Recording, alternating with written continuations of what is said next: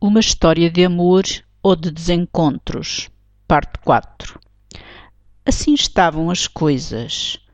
Ora, estando assim as coisas, na manhã do dia seguinte, em conversa com o presidente da dita comissão especializada, conversa que ele provocara para trocarem impressões sobre emendas a um relatório em votação naquele plenário de Estrasburgo, descortinou uma aberta inesperada numas reticências processuais.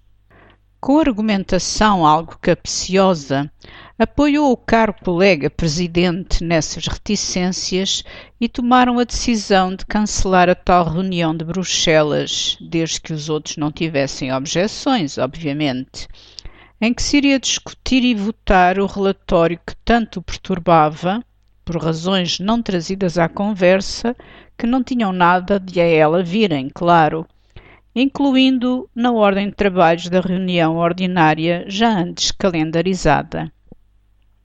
Foi ele mesmo que andou numa roda viva, de deputado em deputado, arranjando tudo, e que foi ao secretariado anunciar e dar instruções para o cancelamento da reunião extraordinária, o caro colega presidente que não se incomodasse.